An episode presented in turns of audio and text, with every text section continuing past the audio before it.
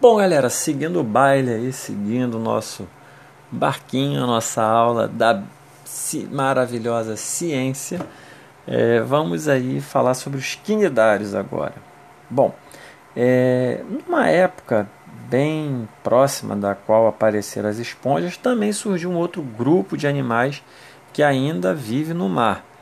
É, a novidade também é que alguns, desse, alguns animais desses grupos vão nadar, são conhecidas as águas famosas águas vivas.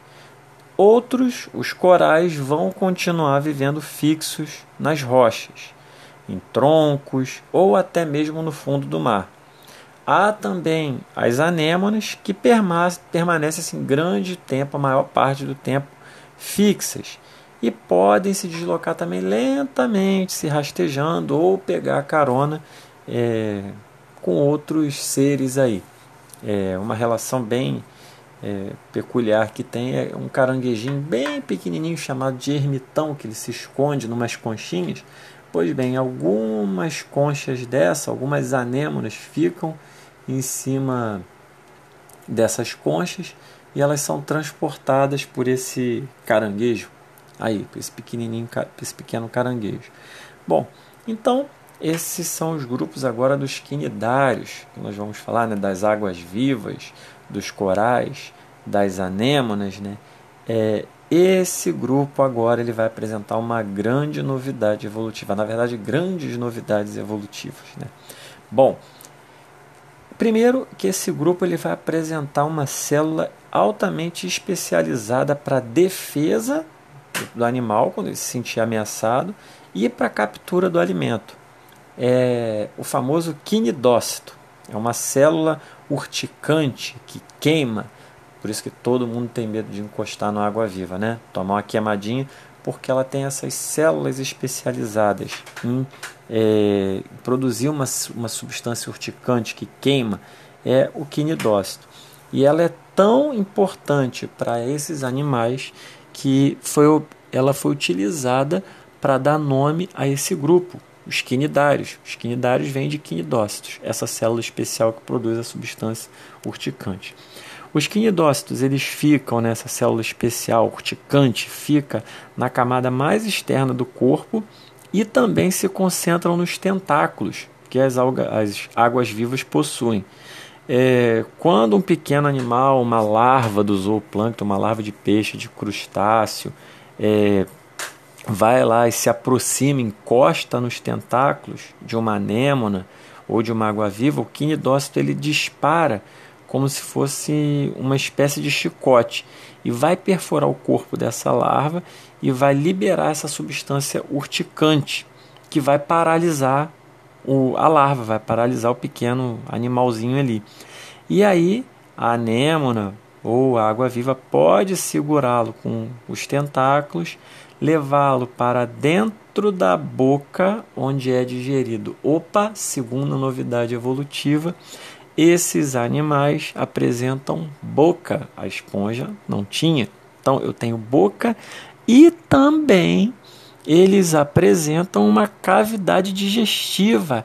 Caraca, então aqui a gente vai ter um órgão que vai ocorrer a digestão dos alimentos. Olha o grande passo evolutivo, né? Então, nas é, esponjas, isso ocorria de dentro, dentro da célula. Aqui não. Vai ocorrer aonde? Numa cavidade digestiva. E por isso eles também são chamados de selenterados, que quer dizer cavidade na forma de intestino.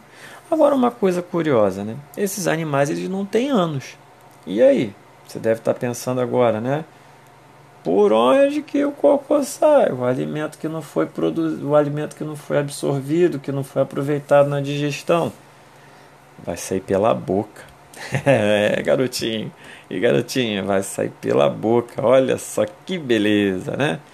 Bom, é, esses animais eles podem viver na forma de colônia, ter uma associação na forma de colônia que vai parecer como se fosse um, um único indivíduo, mas você tem vários ali associados. Por exemplo, a caravela portuguesa, que é muito perigosa, que causa queimaduras graves. É, nessa caravela, cada indivíduo tem uma função. por, existe, por exemplo, existe essa estrutura que você está vendo aí na imagem, transparente, que ela se enche de ar e permite que a colônia flutue, que permite que a caravela flutue e fique ao sabor das marés, vá para onde a maré levar.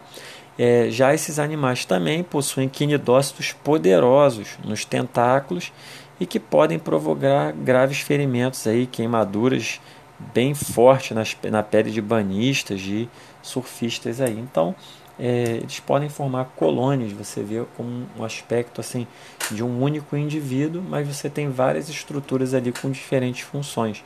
Tem os tentáculos, tem o flutuador, tem estruturas responsáveis pela digestão, pela reprodução. Então a gente tem uma colônia, uma associação desses seres formando uma única coisa só, com a cara de um único indivíduo. Os corais também são imensas colônias de quinidários e que eles têm uma particularidade que eles fabricam né, um esqueleto de calcário eles formam grandes recifes, atóis. O atol é uma barreira né, em volta de um vulcão marinho é, que é inativo e eles podem formar até pequenas ilhas. É, os corais ocorrem praticamente em toda a costa brasileira. Na região de Arraial do Cabo a gente tem um problema aí com a invasão do coral-sol que eu vou comentar melhor com vocês na nossa vídeo chamada do Zoom, não percam. Eles têm, aparecem muito também no norte, no nordeste, a região de Arraial do Cabo é riquíssima, né? Os, cora, os corais, eles são formam um ecossistema muito rico em nutrientes e biodiversidade, entre os quais a gente encontra diversas espécies de peixes, crustáceos, moluscos, é, mas eles são muito frágeis e sensíveis à poluição das águas. Ali nos corais a gente tem uma associação dos quinidários com umas microalgas.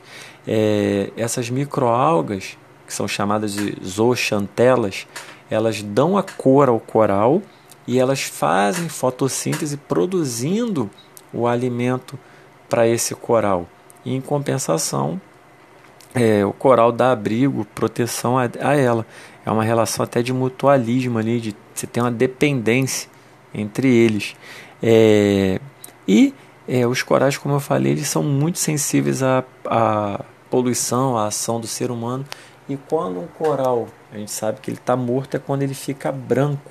Ele sofre um branqueamento devido à morte né, dessas zooxantelas, dessas microalgas que são muito sensíveis à poluição. E aí ele fica branquinho. Quando a zooxantela morre, o coral morre porque o quinidário ele não vai ter mais como obter o, o seu alimento. Né? A fonte de alimento dele, que era a zooxantela, é uma relação de dependência, de mutualismo, tem dependência entre os indivíduos, então ele morre.